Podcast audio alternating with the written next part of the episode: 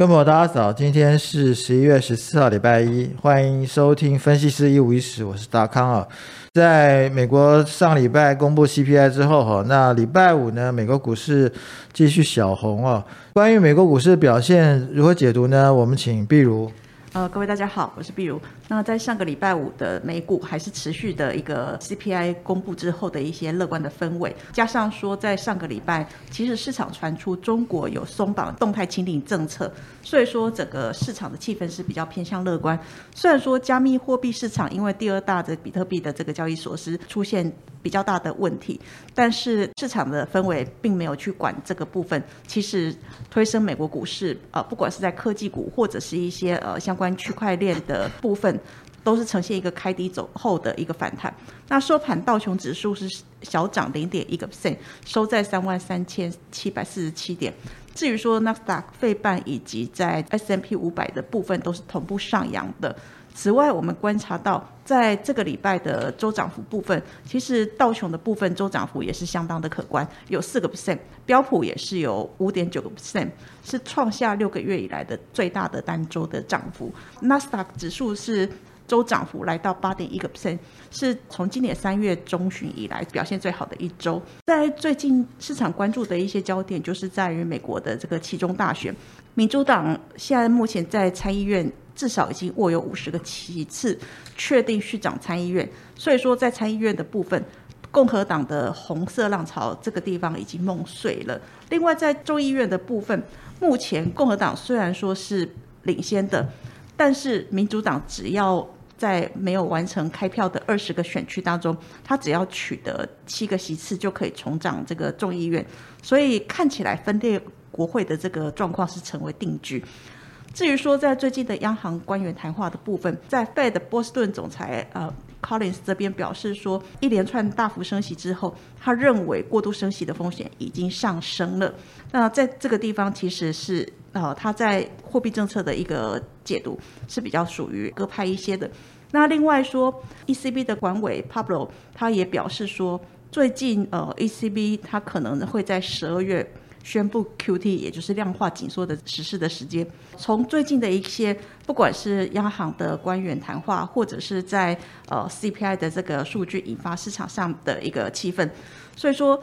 整体来看，气氛是比较偏向和缓的。那我们认为美股短线应该还是有反弹的空间。另外，这个礼拜我们聚焦在 G20 的峰会。那如果说美中关系出现比较正面的发展，那渴望是增添呃最近的一个比较偏多的上涨材料。这个礼拜需要注意的数据还有事件的部分，呃，包括在十五号的 PPI。十六号的美国十月零售销售，那还有是七十八号分别有新屋开工跟成屋销售。另外，在央行的动向，十一月十四号到十七号都有 Fed 央行官员表示谈话。当然了，G20 的峰会十一月十五号到十六号在巴厘岛举行，那拜登跟习近平都会参加出席，所以这个地方市场高度关注。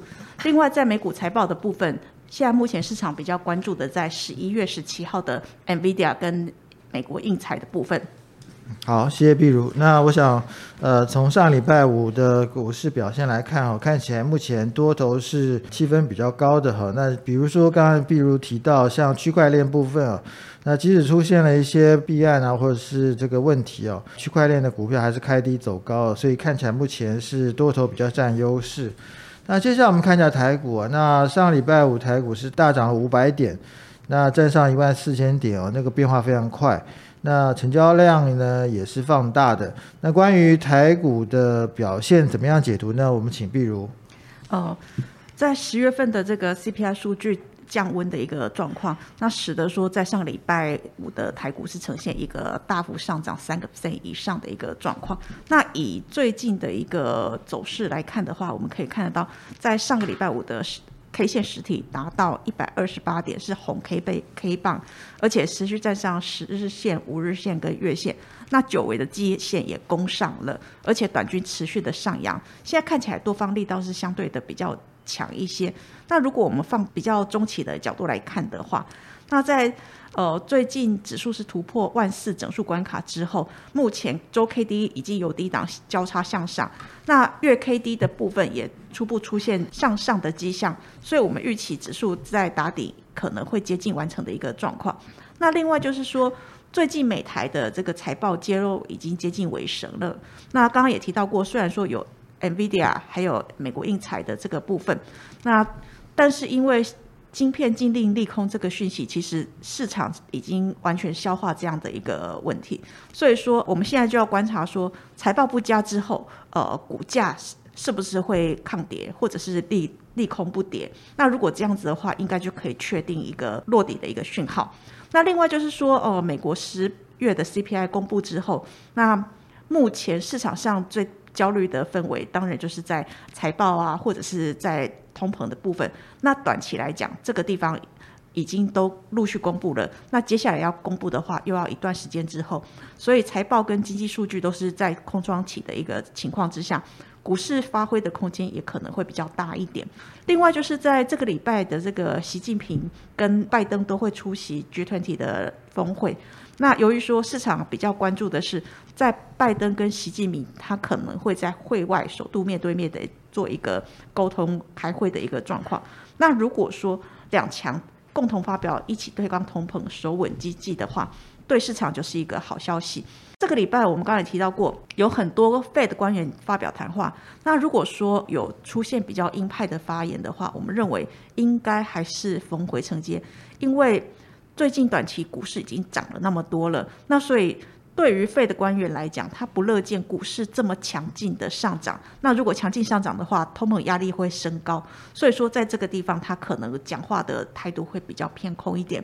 但是因为股市修正已经久了，个股也是利空不跌，而且底部逐渐浮现，所以我们建议逢回可以承接呃比较属于蓝筹股或者是各个族群的这个绩优龙龙头。嗯，好，谢谢碧如。那呃，从上礼拜五的表现可以看出来哈，那台股呃有这个落后呃美国股市呃呃补涨的一个情况。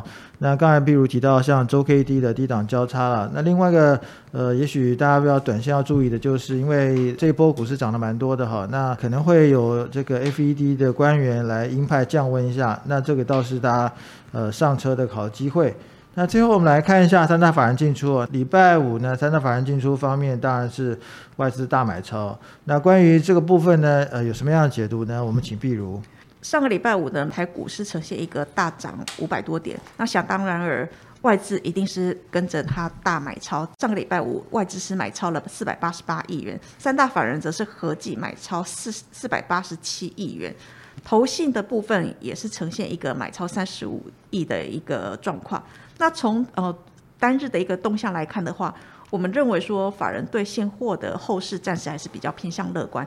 那外资大举加码台股买超最大的这个金额的部分，啊，包括了在晶圆代工啊、IC 设计啊，还有在电线电缆以及生技的部分。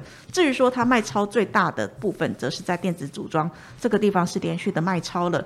那货柜航运、系晶圆，还有第三季净利略低于市场预期的电动车相关的类股。至于说投信是呃买超的金额是明显的拉大，买超金额最大的个股包括了 ABF 啊。还有在这个 IC 设计、细晶圆，然后晶圆代工，以及在细子材。至于说它卖超最大的个股，则是在呃车用啊、电子组装、呃电子纸，以及在太阳能的部分。三大法人同步买超金额最大的个股，其实可以发现到，就是在细制材，以及在晶圆代工，还有 ABF 光学镜头。从这里面来看的话，可以看得出来。在呃股价跌升了之后，位阶低，那未来的展望没有太差，而且是绩优龙头股，是他们买超的一个标的。至于说三大法人同步卖超金额最高的个股，则是在电子组装、电动车、航太、特殊钢的这个部分。那可以看得出来，其实最近呃法人有汽车逃逸的一个现象。嗯，好，谢谢毕如。那呃上礼拜五外资是大买超，所以使得。我想大家目前看起来就是说觉得气氛有点转变啊，所以在呃晶圆代工这个部分哈，那呃三大法人基本上是都站在比较买买方的这个部分。那另外就是 IC 设计哈，那啊之前也跌蛮多哈，所以有补涨的机会。那总的来看的话，我想目前看起来法人啊是有嗅到呃这个股市反转的味道，所以他们加码的幅度也比较大。那以上是今天的分析师一五一十，谢谢各位。本公司与所推介分析之个别有价证券无不当之财务利益关系。